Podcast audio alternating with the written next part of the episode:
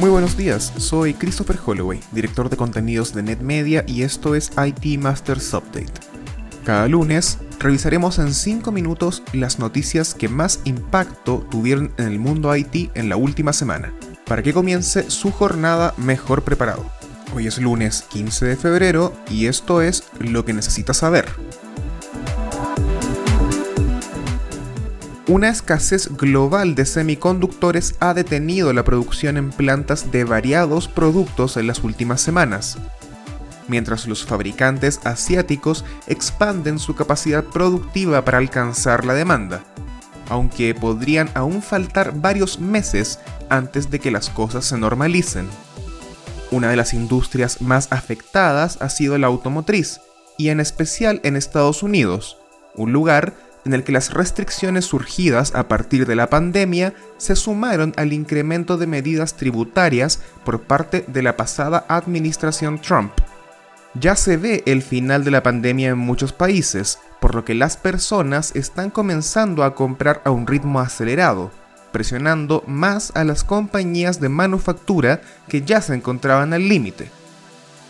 El más grande fabricante de chips en el mundo, Taiwan Semiconductor Manufacturing avisó que se encontraba en muchos problemas para alcanzar la demanda requerida, aun cuando planean aumentar su capacidad de producción a 45.000 wafers de chips por mes, invirtiendo 60% más en sus plantas que el año pasado.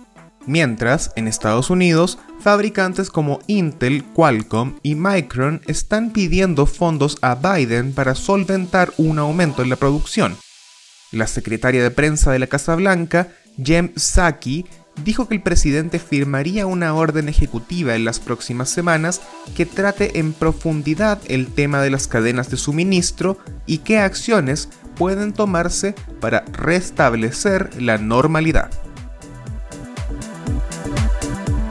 Un proyecto para regular las redes sociales en México, propuesto esta semana por el senador Ricardo Monreal, podría violar el tratado comercial entre México, Estados Unidos y Canadá, indicó la Asociación Latinoamericana de Internet. Quienes integran esta asociación, los mismos que están sujetos a ser regulados, a saber Twitter, Google, Amazon, Facebook, Despegar y Mercado Libre, entre otras.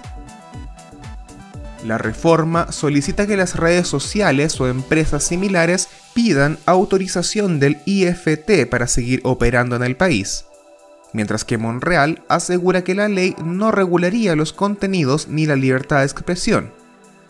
La asociación indica que crearía barreras injustificadas al comercio digital que no son requeridas en Estados Unidos ni Canadá.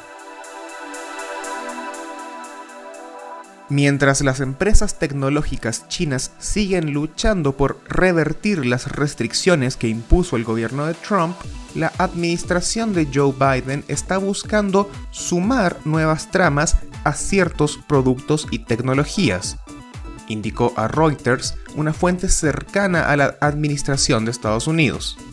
Aparentemente, las tarifas previas no se removerán antes de intensa discusión e investigación de acuerdo con la fuente, la crítica mayor de Biden a la estrategia de Trump no era que adoptara una mano dura contra China, sino que lo hiciera sin contar con apoyo de sus aliados. Así que podríamos esperar no solo un recrudecimiento de las medidas, sino que un frente internacional unido para ejecutarlas. Eso fue todo por esta semana les recordamos suscribirse a IT Masters Update en su servicio de noticias y podcast favorito. Nos encontramos en iTunes, Spotify y Stitcher. Hasta la próxima.